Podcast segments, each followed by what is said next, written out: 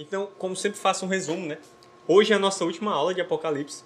Vou tentar fazer o 21 e o 22 juntos. Eles tratam basicamente da mesma temática, assim como a gente fez do 15 e do 16, que são as sete taças, né? A gente viu que o livro de Apocalipse ele tem basicamente uma estrutura, né? Ele é dividido em algumas partes. A primeira parte, capítulo 1, onde tem a, o chamamento de João a profetizar. Os capítulos 2 e 3 falam de diversas descrições de Jesus, né? Nesses três primeiros capítulos nós temos mais de 30 descrições de Jesus. E aí nos capítulos seguintes, no 4 e no 5, nós temos as cartas às igrejas, sete igrejas, né? É... E na sequência nós vamos ver o desenrolar do plano de Deus, né? Nós temos sete selos, sete trombetas, sete taças, nós temos a Nova Jerusalém, nós temos os Santos Mártires, nós temos a multidão de 144 mil, a gente tem o capítulo da, da mulher e o dragão, né, que é muito conhecido. Nós temos os capítulos que tratam acerca da Grande Babilônia, 17 e 18. E no capítulo 19 nós temos a vinda de Jesus, né? Então, todas essas aulas foram gravadas, né? Estão lá no Spotify, foram disponibilizadas. A partir da aula 17, o áudio ele fica muito bom, porque eu comecei a usar o microfone bom, né? É, então, nas outras, a gente precisa de um pouquinho de paciência, né? Que eu usava o microfonezinho do fone. E a gente tratou capítulo a capítulo, né? Foi meio que estudando a partir de uma perspectiva, óbvio. É, quando a gente vai ler o livro de Apocalipse, a gente precisa ter uma perspectiva bem definida para que a gente possa ler e compreender o todo. E na aula passada a gente falou um pouquinho sobre o milênio, né? Foi uma aula que a, a Vivian, por exemplo, deixa eu até enviar o link aqui para os meninos no grupo, só um instante. É, na aula passada a gente falou sobre o milênio e aí a gente viu como que vai ser esse período de tempo onde Jesus ele vai estar reinando sobre todas as nações, né? Esse período ah, de mil anos, onde a Terra ela vai ser restaurada, onde a criação ela vai ser restaurada, onde nós vemos o cumprimento das passagens das profecias bíblicas, como aquela que fala que o leão e o cordeiro brincarão juntos, a criança sentará na toca do, do lobo, não sei o quê. Então, onde vai é meio que vai estar rebobinando, né? Vai estar voltando ao que era no Éden. Então, não é algo de imediato. Começa o milênio, aí já tem rosto de ouro, já tem não sei o quê. Não é isso que acontece, vai haver uma reconstrução, né? Então, nós iremos servir nesse período do milênio. A Bíblia fala que nesse período a, as nações elas trocaram as suas armas por ferramentas agrícolas, né? Como a enxada e tal. Nós vamos voltar a cultivar a terra no sentido de restaurar a criação, né? Como se fosse um novo Éden. E aí que a gente vai ver que as pessoas vão voltar a viver centenas e centenas de anos, já que a morte ela é consequência direta do pecado. É, a gente vai ver as pessoas vivendo anos e anos. A Bíblia fala que a pessoa que morre com 120 anos, se eu não me engano, é considerada uma criança ainda. E aí a gente vai ter essa restauração né, plena durante o período do milênio, onde Jesus vai estar governando as nações. E diversas outras implicações. Né? E aí, quando encerra, quando a gente encerra esse período de mil anos, a Bíblia fala que Jesus vai entregar o reino né, a Deus. Então Deus ele vai vir e vai habitar conosco. Né? A presença de Deus vai estar conosco, não somente mais no sentido espiritual. Mas nós o veremos face a face, né? Como a gente vai ver no texto aqui de Apocalipse 21. Então é isso. Apocalipse 21, versículo 1, diz o seguinte: E vi novo céu e nova terra. Ora, se é um novo céu e nova terra, significa que é, existia um antigo céu e uma antiga terra, que é hoje o que nós conhecemos como cosmos, né? A criação. Pois o primeiro céu e a primeira terra já passaram isso não significa que o primeiro céu e a primeira terra foram destruídos, né? Como algumas pessoas é, é, inferem aos textos. Como a gente viu na aula passada, a terra não vai ser destruída, né? Não vai ser consumida e que nós iremos para o céu como se fosse um novo planeta, né? Tipo, a gente foi morar em um novo planeta e tal. O céu. Não é isso que a Bíblia fala. Ela fala sobre dois aspectos, né? O do juízo de Deus sobre a, a criação e da redenção de Deus na própria criação. A gente vê esses dois aspectos no, no estudo de Apocalipse 20, né? Versículo 2. Vi também a cidade santa, a nova Jerusalém que descia do céu. Então, outra coisa que a gente aprende, que a gente aprendeu ao longo do, do, do estudo de Apocalipse, é que nós não vamos ao céu. Nós não vamos subir para o céu. Né? O céu está descendo. Então, é parte do propósito de Deus se encontrar com os homens. É parte do propósito de Deus se unir aos homens. Efésios fala que em Cristo convergem céus e terra. Né? Esse é o plano de Deus desde o princípio. Fazer convergir em Cristo céus e terra. Então a Nova Jerusalém está descendo do céu, Deus está descendo do céu e a gente está querendo ir para o céu, né? Então a gente vai meio que se desencontrar, né? Vai chegar lá no, no nosso céu e vai ficar que nem aquele meme, assim, né? Do cara olhando para o lado, para outro, assim, sai disso. Então, é, a gente precisa entender o que, que a Bíblia fala sobre esse encontro, né? Deus está descendo do céu, a Nova Jerusalém está descendo do céu para habitar conosco. E por que, que a gente quer subir, né? É... Continuando. A Nova Jerusalém descia do céu da parte de Deus. Então aqui nós temos algumas características dessa Nova Jerusalém, a pátria celestial, né, como a gente conhece. Primeiro, ela descia do céu. Segundo, ela vinha da parte de Deus. Terceiro, ela estava enfeitado como uma noiva, ou seja, preparado como uma noiva e enfeitada para o seu para o seu noivo, quase não serve. Aqui a gente precisa distinguir duas coisas. Quem é a noiva de Cristo? Respondam aí. Church. Church, olha. Eu vou te remover da sala só por esse church. Então, a igreja é a noiva de Cristo, correto? E se João disse que a Nova Jerusalém é a noiva de Cristo, isso implica dizer que a Nova Jerusalém é a igreja? O que, é que vocês acham?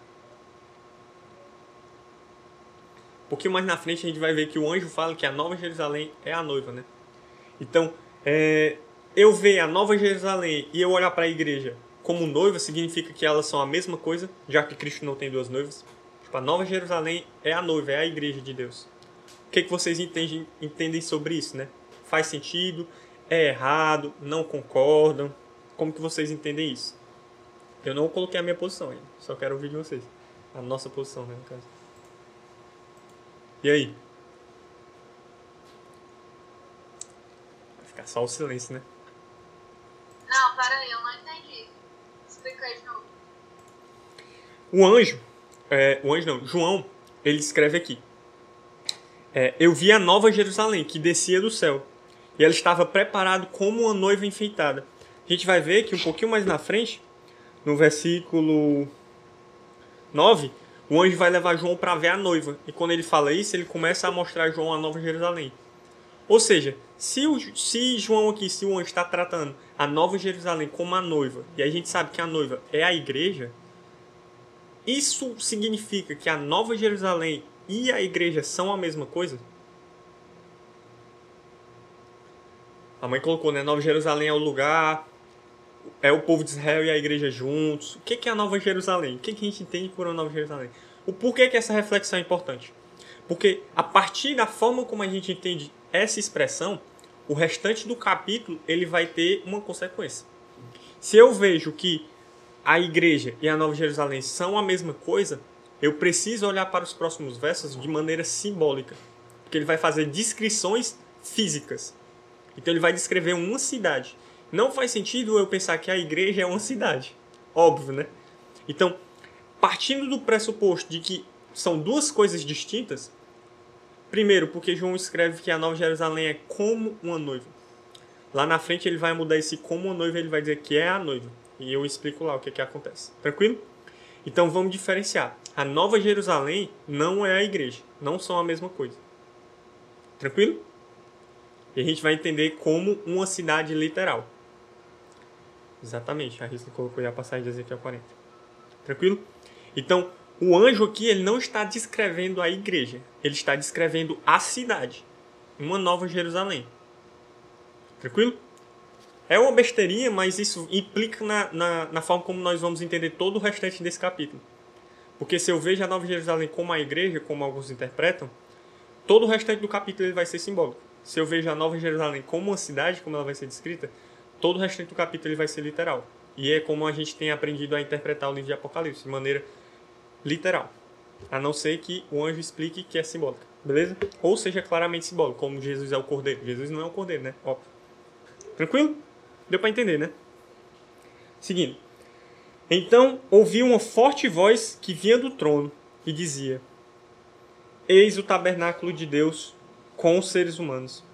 Deus habitará com eles eles serão povos de Deus e Deus mesmo estará com eles e será o Deus deles. Olha que declaração maravilhosa. Fala que eis aí o tabernáculo de Deus com os seres humanos. O que é, que é o tabernáculo de Deus? É o santuário de Deus, é a presença de Deus, o lugar de habitação. O tabernáculo de Deus está com os homens e Deus habitará com eles. Vocês lembram do que, que João fala lá em João, capítulo 1, versículo 14? É que é a mesma expressão que João está usando. Aquela mesma expressão que ele falou.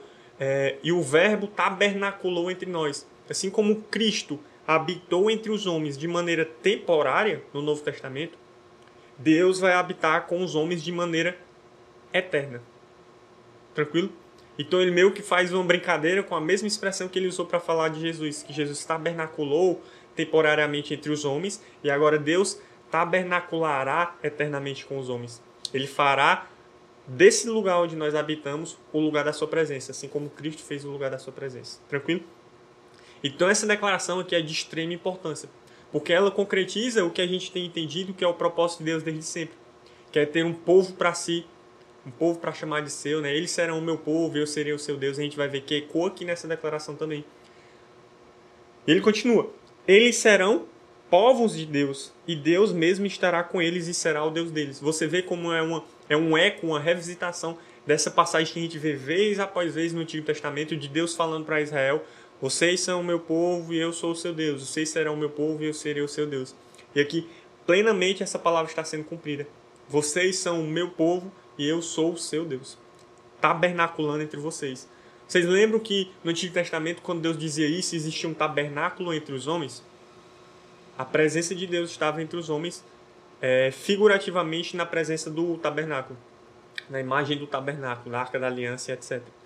E agora Deus está revisitando essa mesma, é, é, essa mesma ideia, essa mesma imagem na cabeça das pessoas. De Deus habitando com os homens. Agora presencialmente, né? Agora literalmente. E aí ele fala no versículo 4: E lhes enxugará dos olhos toda lágrima. Tá, isso significa que a gente não vai chorar mais? Não. Ele continua. E já não existirá mais morte, luto, pranto, dor, porque as primeiras coisas já passaram. Que primeiras coisas são essas? Vocês lembram o que aconteceu na página anterior, no capítulo 20, no versículo 14? Quando Jesus vem e vence o anticristo e lança os seus inimigos no lago de fogo. Quais são os inimigos que ele lança no lago de fogo? Apocalipse 20, versículo 14. Então, a morte e o inferno foram lançados no lago de fogo. Esse choro é o choro que está ligado às coisas ruins. Está ligado à morte, que está ligado à dor, que está ligado ao pranto. Não é o choro de alegria, por exemplo, porque nós teremos as nossas emoções, os nossos sentidos redimidos. Tu imagina tu sentir plenamente o que tu deveria sentir, a alegria plena. Hoje a gente experimenta uma alegria que ela é temporária. Agora tu imagina tu experimentar uma alegria plena e eterna. Mas isso vai ser muito doido. Eu fico imaginando como que deve ser o homem, homem como ele deveria ser, né? O homem se o pecado não existisse. É Cristo, né? É o homem sem o pecado. Então, é muito louco você pensar nessa expressão aqui, nessa passagem aqui. Não somente quando a gente está no dia ruim. Ah, Deus, vai valer a pena o dia que você vai enxugar dos olhos minhas lágrimas mas no sentido mais pleno e numa cosmovisão mais escatológica, de que Jesus ele vai vencer a morte, ele vai vencer os, todos os seus inimigos. E porque ele venceu todos os seus inimigos, ele habitará conosco e nós plenamente o conheceremos. Então não há lugar mais para dor, não há lugar mais para tristeza, não há lugar para mais morte, porque porque Deus está habitando entre os homens. Tranquilo? Ah, o primeiro versículo ele fala uma coisa interessante que a gente não destacou aqui, mas eu vou citar bem rapidamente. É, fala que o primeiro céu e a primeira terra já passaram e o mar já não existe. Tá, isso o que, é que significa que o mar já não existe? Eu achei que vocês iriam perguntar, né? É, aqui existem duas interpretações que elas são bem comuns, né? A primeira é que o mar ele não é do domínio dos homens. Se a gente for olhar historicamente, o mar ele é meio que um, um, um espaço desgovernado, né? Porque parece que o homem não tem controle do mar. Mas que o mar ele tem uma, uma certa vida própria, né? Então, quando fala que o mar não existirá mais, significa que toda a terra será do governo dos homens, né? Terá o governo dos homens, o domínio dos homens. Mas eu acredito que a visão, que a interpretação que mais seja coerente com o texto é a segunda, que diz que é, é, é a dissolução do antigo sistema, né? Ou seja, a gente vai ver que no livro de Apocalipse, diversas vezes o mar está ligado a um aspecto negativo. Não sempre. Mas na maioria das vezes o mal está ligado a um aspecto negativo. Ele aponta para o, o, como é que posso falar? Para esse sistema caído, né, que Cristo vai restaurar. Então quando fala que o mal já não existe, é como se ele estivesse virando a chave. Então toda a criação ela foi redimida. Não há espaço mais para esse sistema caído, né, esse sistema corrompido por conta do pecado. Tranquilo? Versículo 5. E aquele que estava sentado no trono disse: Aqui é a segunda declaração de Deus que a gente vê no livro de Apocalipse. Isso mostra o grau de importância dessa declaração. A primeira é em Apocalipse 1, 18, 1, 8, perdão. E a segunda é aqui. Ele vai fazer uma série, uma sequência de cinco declarações que eu queria que vocês destacassem, porque cada uma delas é tão importante quanto a outra. E aquele que estava assentado no trono disse: primeiro, eis que faço novas todas as coisas. Beleza? Ou seja, eu estou redimindo tudo aquilo que eu fiz. Não é que ele destruiu tudo e vai recriar, né? Vai resetar o mundo, aí vai voltar para Gênesis 1. Pronto, pessoal, vou começar tudo de novo agora. Aí acontece um monte de coisa, aí ele reseta. É como se fosse várias fases do plano de Deus. Não é isso que, que, que a Bíblia quer dizer aqui. Quer dizer que ele restaurou, ou seja, ele cumpriu o propósito. Está cumprido, né? Não no sentido de longo, mas no sentido de que foi realizado, está feito, como a gente vai ver daqui a pouco. Segunda declaração, ele acrescentou: escreva, porque estas palavras são fiéis e verdadeiras. Vocês lembram de, lá de Apocalipse 1, que diz que Cristo ele é a testemunha fiel e verdadeira? Ele está reafirmando a validade disso que João está vendo, dessas experiências que João está vendo. Ele está falando: olha, tudo isso que você tem visto, estas palavras que eu estou dizendo, elas são fiéis e verdadeiras, ou seja, que eu fiz nova todas as coisas. Não é o que você acha, não. Essas palavras são fiéis e verdadeiras. Ele fez nova todas as coisas. Ponto final. É como se ele estivesse falando, né? Eu fiz tudo novo.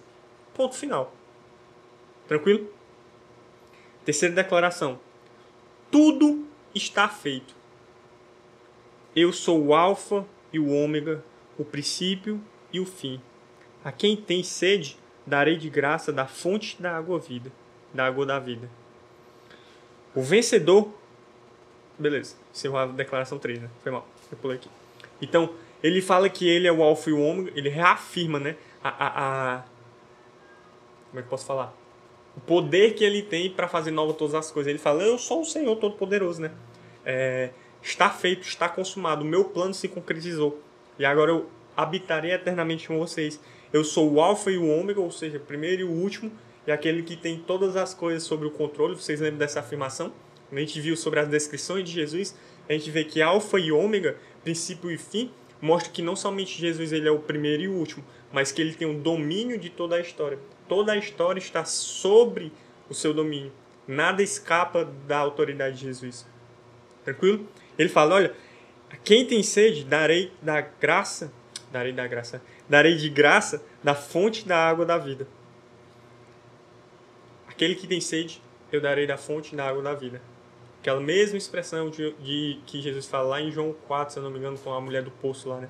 Eu darei de beber da água da fonte da vida, ou seja, da vida eterna. Não é o que o cara vai estar tá com sede ele vai ficar bebendo, né? Deus vai ficar lá no bebedouro. E vai estar tá com sede, toma aqui um copinho d'água. Não, é que ele está falando. Eu darei a vocês a vida eterna, a vida plena. Não somente uma vida que é eterna, mas uma vida que é completa. A gente precisa entender que vida eterna tem esses dois aspectos principais. É uma vida eterna no sentido de tempo, ou não tempo, na verdade. E uma vida eterna no sentido de que ela é plena. Tranquilo? Quarta declaração que conecta as cartas que a gente viu, né, as sete igrejas. O vencedor herdará estas coisas, e eu serei o seu Deus, e ele será o meu filho. Vocês lembram que cada uma daquelas cartas tinha uma declaração, uma promessa, uma recompensa àquele que vencer, aquele que permanecer. E é interessante que ele coloca o vencedor logo antes de uma palavra de juízo, logo antes de uma palavra que é, é negativa, que é a última, né?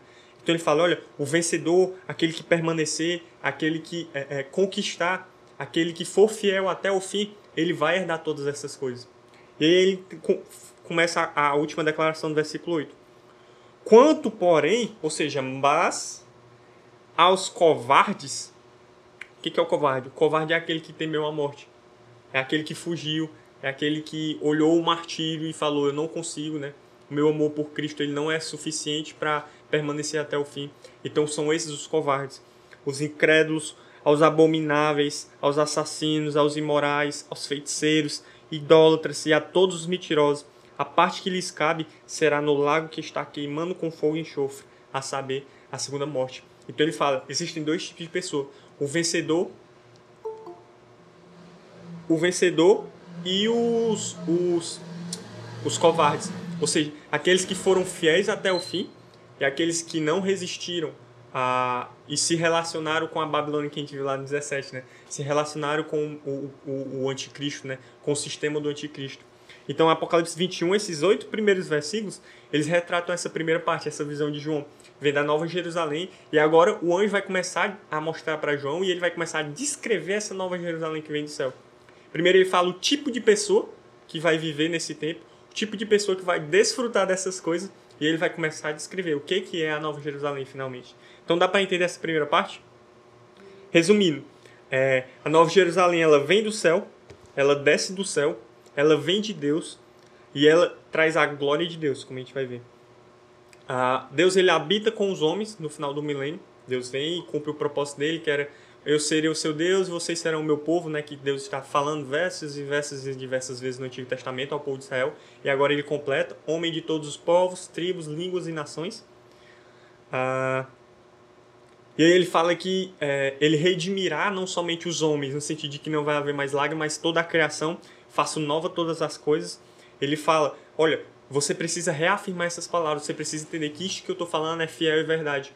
Ou seja, é, o que eu estou falando é, não tenho, que, não tenho que pensar duas vezes. E ele fala sobre a sua própria autoridade em, em ter o controle de toda a história, né, o domínio de toda a história, a soberania sobre toda a história. E ele fala os dois tipos de pessoas: aqueles que herdarão todas essas coisas e aqueles que sofrerão o juízo eterno. Tranquilo? Versículo 9. Apocalipse, capítulo 21, versículo 9. Agora João ele vai mostrar para João ele vai mostrar para o anjo, né? O anjo vai mostrar para João a Nova Jerusalém, né? Que a gente viu que não é a igreja. E agora a gente vai ver aquela virada de chave que eu havia comentado. Então veio um dos sete anjos que tinha as sete taças cheias dos últimos sete flagelos, ou seja, as sete taças da ira, e falou comigo dizendo: Venha, vou mostrar-lhe a noiva, a esposa do cordeiro. Aí é aqui que buga a nossa mente, né? Mas na passagem anterior a gente viu que era como a noiva, e agora fica mais claro que é a noiva. João ele está usando um recurso que ele já usou diversas e diversas vezes no livro de Apocalipse. Ele primeiro faz uma símile, como é chamado, ou seja, ele faz uma como a. É, como é a expressão? Ah, em português, sim, não é símile, é Símile é a palavra que é usada no, na escatologia. É, que é tipo, esse livro é como não sei o que, não é simbólico, é. Enfim, vocês entenderam. É uma. É uma. Como se ele estivesse representando, retratando uma coisa que é semelhante a outra. É semelhança. Metáfora não, metáfora é a segunda. Que é como A e agora vira A. Ele faz isso diversas vezes. Por exemplo, em 15.2, ele transformou uma símile em uma metáfora. Apocalipse 15, versículo 2, ele fala, olha, é como o mar. E na sequência ele não fala mais como mar, ele só fala mar. Então ele pegou um símile, que é um comparativo, e agora ele faz, fala só uma metáfora. O mar de vidro. O mar de não sei o que. Era como o mar. No capítulo 21 também ele vai falar como jaspe. E na sequência ele fala só jaspe. Ou seja, ele pega uma comparação depois ele usa como uma metáfora. Por quê? Porque ele já mostrou para a pessoa que não é o não, não é uma jaspe, não é uma pedra, entendeu? É como uma, tem características semelhantes, como o brilho, como a transparência, como ele vai falar, entendeu? Então, quando ele coloca aqui que a, a Nova Jerusalém é a noiva, ele está usando esse mesmo recurso que ele acabou de falar, ou seja, é como, e agora ele não vai precisar mais usar como de novo, ele vai falar é a noiva de Cristo, tranquilo? Não no sentido de que a Nova Jerusalém é a igreja, como a gente viu. Não são a mesma coisa. Deu para entender? Então ele pega o comparativo agora ele usa uma metáfora. Ou seja, ele vai mostrar como uma noiva adornada, no sentido de que se preparou. É interessante que ele vai usar essa referência, porque ela é muito comum no Antigo Testamento. A gente vê que Israel, a Sião principalmente, é, é retratada como essa noiva, como uma nova Jerusalém, né, como a gente está vendo aqui. Então Sião é visto como a noiva de Cristo, a noiva de Deus. E aqui como a esposa, né? Tranquilo? Ah, é interessante que esse, esse, cap, esse versículo 9 ele faz uma comparação que é muito óbvia com o capítulo 17. O capítulo 17, o que é que João ele escreve? Ele escreve da Grande Babilônia. Ele usa três, é, é, três expressões que são exatamente iguais à que ele usou para descrever a Grande Babilônia. Que a Grande Babilônia é o quê? É o quê? Uma cidade. Entende? E aqui é, é como se ele estivesse comparando né? o ápice do, do, da, da maldade humana, que é essa grande Babilônia, essa grande prostituta, e agora ele representa o ápice da graça de Deus sobre os homens. Ele fala, olha, versículo 1, capítulo 17, versículo 1. Um dos sete anjos, que tinha as sete taças, veio e falou comigo. Você vê como é exatamente a mesma expressão que ele está usando? Venha, vou lhe mostrar o julgamento da grande prostituta que está sentada sobre muitas águas, o rei da terra, não sei o quê. Então, primeiro ele fala que veio um anjo, a primeira a, o anjo possui as sete taças, né? Então, João ele é bem intencional porque as sete taças está bem distante desse capítulo, né? Faz tempo que ele não fala disso. Então, ele é muito intencional. Ele faz um comparativo entre a grande Babilônia e a nova Jerusalém que desce do céu. Ele fala que o anjo que mostra, e depois ele fala: Venha, vou te mostrar. Vou te mostrar algo. Tranquilo? Então, ele meio que está fazendo um comparativo entre a Grande Babilônia e a Nova Jerusalém como se fossem duas cidades distintas, né? O que reforça que a Nova Jerusalém é uma cidade, literal. Versículo 10. E ele me levou no espírito a uma grande e elevada montanha. Assim como lá no capítulo 17 ele foi levado em espírito. No versículo 3 ele fala, né? E o anjo me transportou no espírito. Tranquilo? Ah, então ele foi levado a uma grande e elevada montanha, ou seja, ao, ao topo da montanha e de lá ele viu a Jerusalém, né, a cidade santa, que descia do céu, da parte de Deus, como a gente acabou de ver, né, as mesmas descrições. E agora ele acrescenta, a qual tem a glória de Deus, ou seja, a presença Shekinah, né, como a gente vê lá no Antigo Testamento, na inauguração do templo, por exemplo. A presença de Deus vinha sobre o lugar e as pessoas não conseguiam entrar no lugar. Fala que um, em uma certa ocasião as pessoas não conseguiam ficar de pé, os sacerdotes ficavam todos de joelhos, e em outra ocasião as pessoas não conseguiam entrar no tabernáculo, porque a presença de Deus, a glória de Deus estava sobre aquele lugar local. Eu sempre misturo, né? Lugar com local. Então, a Nova Jerusalém que descia do céu, da parte de Deus, ela também carregava a presença de Deus. Então, não era só a cidade que estava descendo, como se Deus estivesse lá no céu. Ah, vou enviar a cidade, vou ficar aqui de boa, tá tão bom. Não, a presença de Deus vem com a cidade. Por quê? Porque a presença de Deus também é a cidade. E a gente vai ver o porquê que Deus estando presente entre os homens é tão importante. É óbvio que é importante, né? a gente precisa nem pensar muito. Ah, versículo 11. O seu brilho era semelhante ao brilho da cidade, né? Era semelhante a uma pedra preciosíssima, como pedra de jaspe cristalina, tipo como se fosse um diamante, né? Então a cidade brilhava, a glória de Deus estava sobre ela e a cidade brilhava como a luz do sol. A gente vai ver que é... por quê? Por que, que a gente vai ver que daqui a pouco não vai haver mais sol, não vai haver mais achos que iluminem? Quando a gente vai estudar lá Gênesis 1, é interessante que a gente vê que Deus falou haja luz antes de haver sol. Antes de haver lua. Parece contraditório, né? E a gente vai ver daqui a pouco, né? Que a, a glória de Deus, ela ilumina toda a criação. Ela vai iluminar toda a criação. Então não vai haver mais necessidade do sol para iluminar os homens. Por quê? Porque Deus em sua glória estará habitando entre tudo e todos. É bizarro, não é isso? É doido. 12. Tinha uma muralha grande e alta, com doze portões, e junto aos portões doze anjos. Sobre os portões estavam escritos nomes, a saber, o nome das doze tribos dos filhos de Israel. Isso faz uma referência muito forte a Efésios capítulo 2, versículo 2, que é a teologia da igreja, né? Ou seja, os apóstolos eles são o fundamento da igreja. E aqui é interessante que João ele vê que as doze tribos elas são o fundamento da Nova Jerusalém. É como se o anjo estivesse mostrando para João que a Nova Jerusalém ela conecta os santos do Antigo Testamento, ou seja, Israel, e os santos do Novo Testamento, ou seja, os apóstolos, a igreja. Então, como a gente viu, a igreja é essa conexão né, dos santos do Antigo Testamento, ou seja, Israel e a igreja. A igreja não é somente a igreja gentílica, ela é a conexão, ela é a árvore que os gentios foram enxertados, né? Tranquilo? Deu para entender, né? Ah, na continuação. Três portões se achavam a leste, três ao norte, três ao sul e três ao oeste. A muralha da cidade tinha doze fundamentos, e sobre estes doze, os nomes dos doze apóstolos do Cordeiro. Então, é, os portões tinham o nome das tribos e os, os apóstolos tinham o nome, né? e, e os fundamentos tinham o nome dos apóstolos. Isso só reforça, que era como se João estivesse dizendo: a igreja e Israel herdarão essa cidade. Por quê? Porque é o propósito de Deus ter homens de todos os povos, tribos e línguas e nações. Não é somente homens de Israel. Não é somente homens de. É, sei lá, dos do gentios. Porque todas as tribos, línguas e nações envolvem também os judeus. Na verdade, a gente que foi acrescido, né? Isso. É que a gente é o bichão. É, tem muita gente que pensa que a igreja é a bichona, né? Israel é o filhinho mais. É a ovelha negra, né? Mas na verdade é a igreja que foi enxertada nesse relacionamento. Versículo 15. Aquele que falava comigo, ou seja, o anjo, tinha por medida uma vara de ouro para medir a cidade. Não era uma vara qualquer, né? Tinha que ser uma vara de ouro. Pra, só para mostrar que eles podem. É, para medir a cidade, os seus portões e a sua muralha. Isso só ressalta que é uma cidade literal. Isso só reforça que o anjo está mostrando para João uma cidade literal. Isso lembra muito Ezequiel 43, né? Ah, na continuação ele fala, versículo 16: A cidade tinha forma de quadrado, né? A gente vai ver que era como se fosse um cubo, porque ela tem dimensões exatas, né? Ah, e a gente vai ver que isso pode ter dois significados.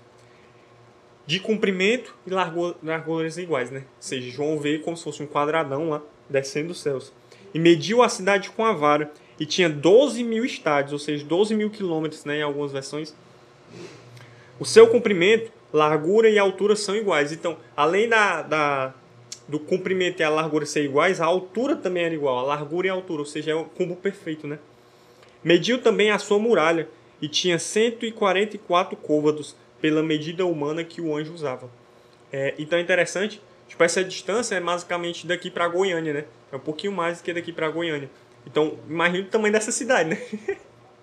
Daqui para Goiânia, meu irmão, né? tem uns estados aí no meio, né? Então, era uma cidade gigantesca, era uma cidade gloriosa. Que ela vem do céu. Eu fico imaginando quanto que isso devia ser assustador. Tu tá aqui vendo um negócio, é uma nave, né? Uma nave espacial. Então, é, desce dos céus. A, a, a Nova Jerusalém, ela é gigante. Ela é enorme. Ela é gloriosa, porque ela brilha. Ela tem inúmeros portais, caminhos que dão acesso, né? Isso mostra que a Nova Jerusalém ela não é um espaço exclusivo, né? Onde vai ficar só os bonitinhos lá e o restante a, a, é, é aleatório, mas não aleatório, é a parte de tudo isso. Não é uma cidade que ela tem conexões, ela tem portas, ela tem acessos que a gente vai poder entrar e sair. Tranquilo? Então, é, existe, pode haver uma referência muito forte a Primeiro Reis, que fala sobre o tabernáculo que ele tinha, essas, ele tinha medidas exatas, né? Ele era como se fosse um cubo também. Isso reforça a presença de Deus habitando entre os homens. É, alguns entendem que essa Nova Jerusalém ela não é literalmente um cubo, né? Porque não fala que ela é literalmente um cubo. É, você não tem nenhuma cidade que ela é como se fosse um cubo, tipo um cubo mágico, né? Ele fala só que a altura. A altura, ou seja, o ponto máximo, ela tem o, mesmo tamanho que de uma ponta a outra. Alguns entendem que provavelmente essa cidade ela é semelhante ao monte, é como se fosse um monte santo, né? E essa cidade ela vai repousar provavelmente sobre o Monte Sião. A gente vê diversas passagens de Jesus no Monte Sião e tal. Então, muito provavelmente, a Nova Jerusalém vai estar repousando sobre o Monte Sião, lá em Israel. Não é à toa que é Jerusalém. Tranquilo? É os viagens, né? Eu gosto de Apocalipse. Versículo 18. A muralha é feita de jaspe e a cidade é de ouro puro, semelhante a vidro límpido. Não existe um ouro transparente. Pra você ter noção. João ele estava tentando descrever o que ele estava vendo, ele não conseguia. Então existia riqueza, existia valor, existia glória naquilo que ele estava vendo e ele não conseguia descrever de forma assim como quando Paulo ele foi assunto aos terceiros céus, ele falou: "Eu vi coisas inefáveis", né? Ou seja, coisas que eu não consigo nem descrever, coisas que são de certa forma, né, entre outras palavras, indizíveis, indescritíveis.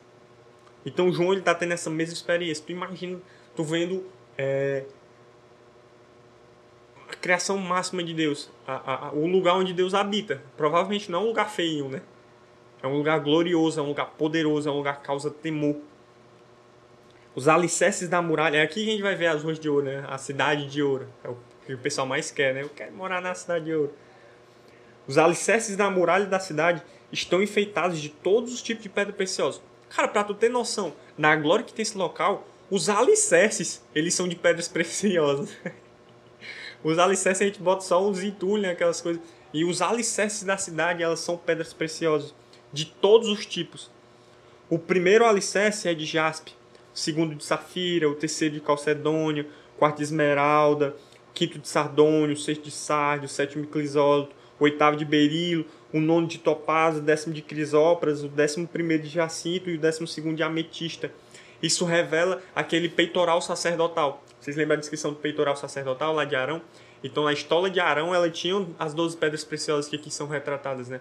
Isso mostra a natureza sacerdotal desse local, onde nós iremos é, é, entregar a nossa adoração, onde nós iremos prestar culto cotidianamente a Deus. Versículo 21. Os 12 portões são 12 pérolas, e cada um desses portões é feito de uma só pedra, então é como se fosse uma pedra preciosa, zona gigantesca.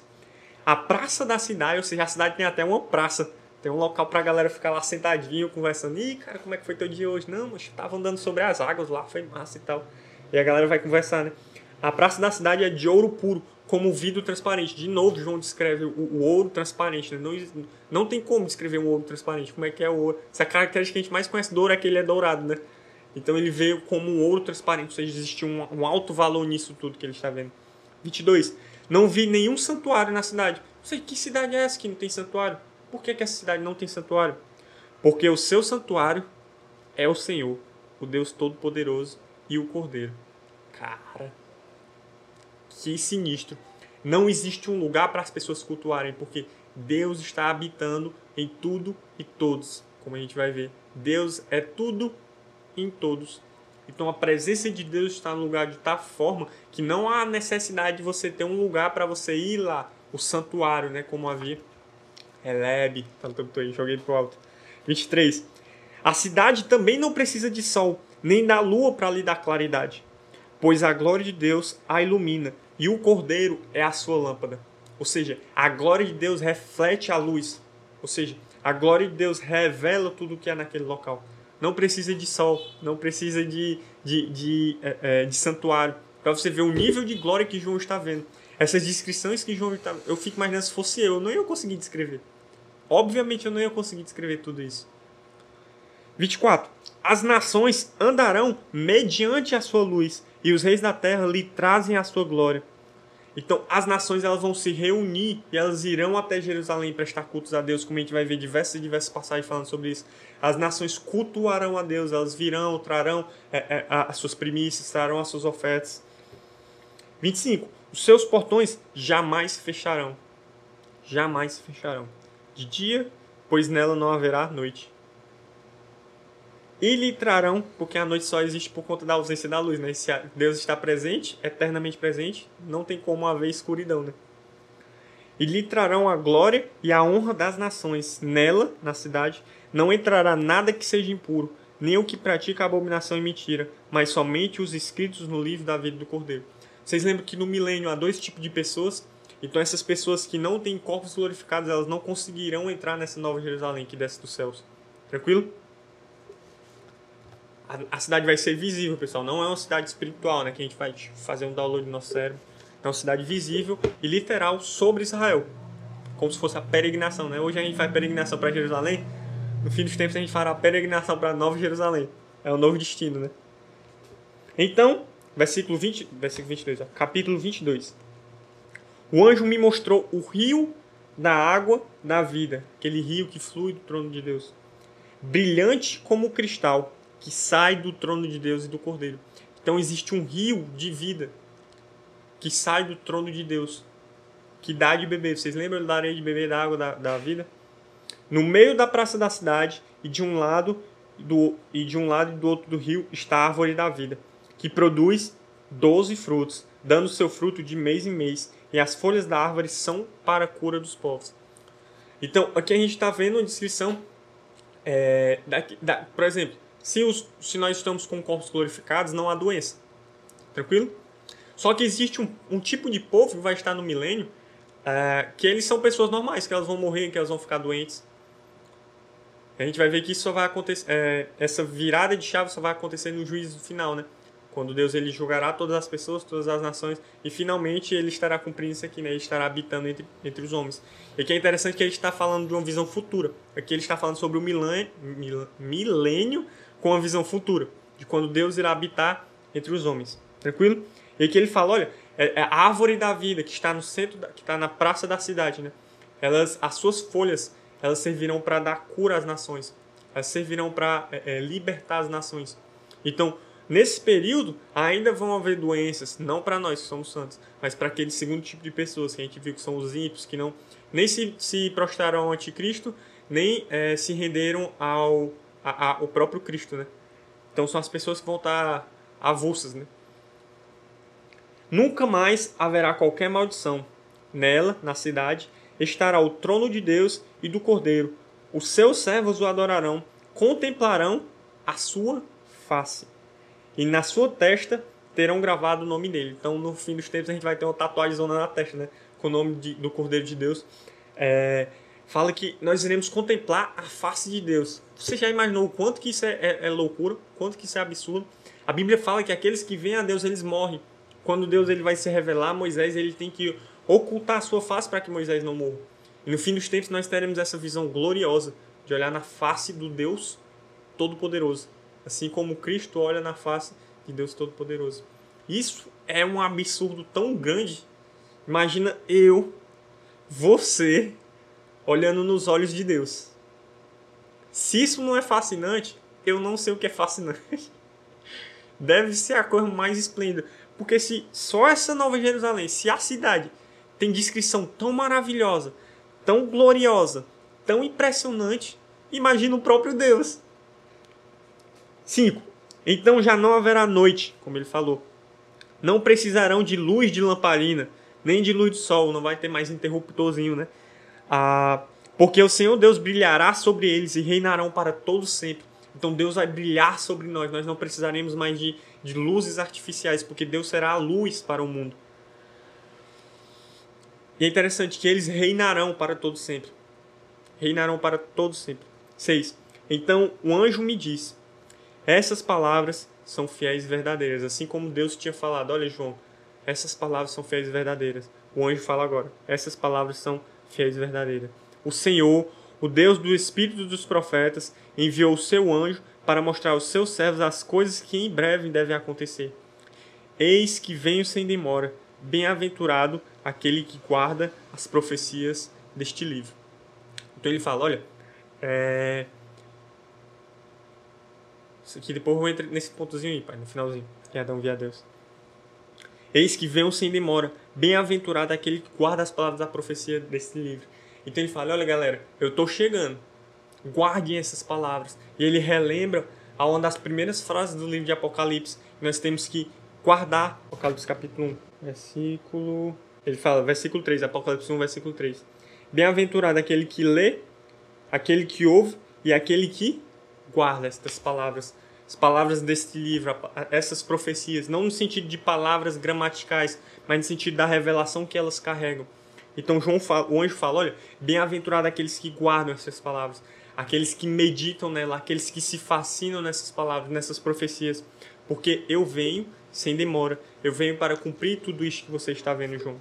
E para encerrar, é, João, versículo 8. Eu, João, agora João mesmo está fazendo a declaração, sou quem ouviu e viu estas coisas. Depois de ter ouvido e visto, prostrei-me diante dos pés do anjo que me mostrou essas coisas para adorá-lo. E ele me disse: Não faça isso. João, de novo, né, ele dá essa, essa moscada. Não bastava a primeira vez. E aí o anjo fala a mesma coisa: Sou um servo de Deus, assim como são você e os seus irmãos, os profetas, como são os que guardam as palavras deste livro.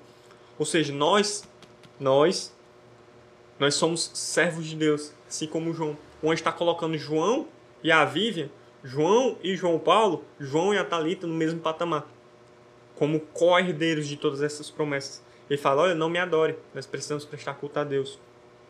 10. Disse-me ainda: Não cele as palavras da profecia desse livro, porque o tempo está próximo. Continue o injusto a fazer injustiça, continue o imundo a ser imundo, o justo continue na prática da justiça e o santo continue a santificar-se. Ou seja, as pessoas elas continuarão fazendo o que elas estão fazendo. Elas continuarão as suas vidas. Aquele, aquela expressão, né? Aquele que, se, que é santo, santifique-se mais. Aquele que é impuro, impurifique-se mais. Não é essa a, a passagem, né? Não consegui lembrar aqui de cabeça, mas é algo semelhante a isso. Versículo 12. Eis que venho sem demora. Ele rememora isso, né? Eu não irei demorar. E comigo está a recompensa que tenho para dar a cada um de vocês. Com quem está a nossa recompensa? Nossa recompensa está com Cristo. Ela mesma recompensa que Ele dará aos vencedores está com Cristo. E quando Ele vier, Ele nos recompensará por tudo aquilo que nós temos feito. 13. Eu sou o Alfa e o Ômega, o princípio e o fim, primeiro e o último. Bem-aventurado, de novo. Você pode destacar. E quantas vezes ele fala bem-aventurados nessas últimas passagens, né? Feliz. E que bem-aventurado a gente tem costume de pensar só como feliz, né? Tipo, o cara é alegre.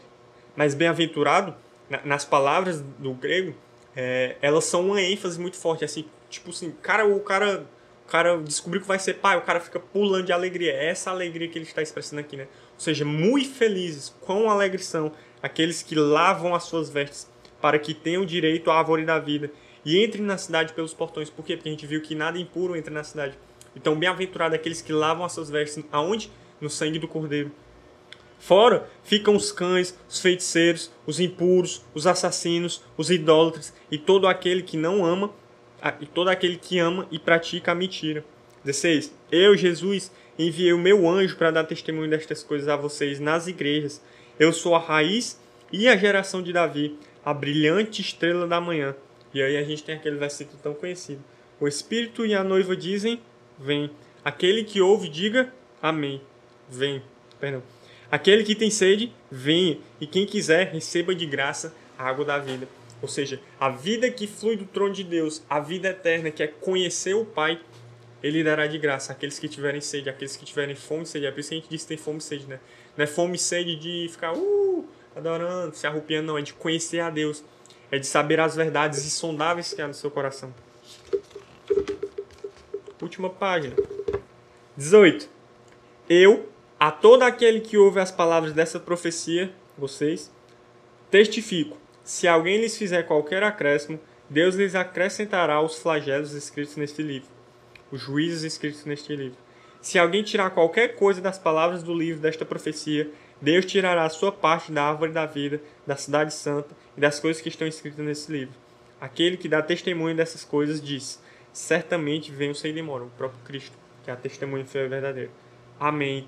Vem, Senhor Jesus. A graça do Senhor Jesus esteja com todos. E João encerra o seu livro de maneira maravilhosa. Ele, ele encerra com uma declaração: Venha, Senhor. Venha sem demora. É, e é brilhante. É brilhante esses dois últimos capítulos. Porque eles revelam uma glória absurda da nova Jerusalém que desce do céu, da cidade celestial, do lugar onde Deus habita, do propósito de Deus sendo cumprido. E João encerra então vem, Senhor. Porque todas essas coisas são fascinantes. Para que a gente possa declarar vem, a gente precisa declarar, entender tudo que vem antes do vem. Entende? Muitas vezes a gente declara Maranata vem, mas a gente não entende que tudo isso implica. Que a gente quer que Jesus venha, mas quer que ele venha para nos tirar daqui, né? Tipo, a gente quer fugir, não aguenta mais o mundo, não aguento mais, vem logo, Jesus. Entendeu? E não é isso que a gente vê no livro de Apocalipse. É uma descrição maravilhosa. É uma, é, são os mártires orando por justiça, é a fascinação daqueles que desejam ver a face de Deus. São os planos de Deus sendo concretizados e nós sendo participantes dessa missão. Isso é brilhante no livro de Apocalipse. E eu, particularmente, amo o livro de Apocalipse e aprendi a amar mais nesses últimos meses que a gente estudou ele. Tranquilo? Vocês têm alguma pergunta em relação a esses dois capítulos?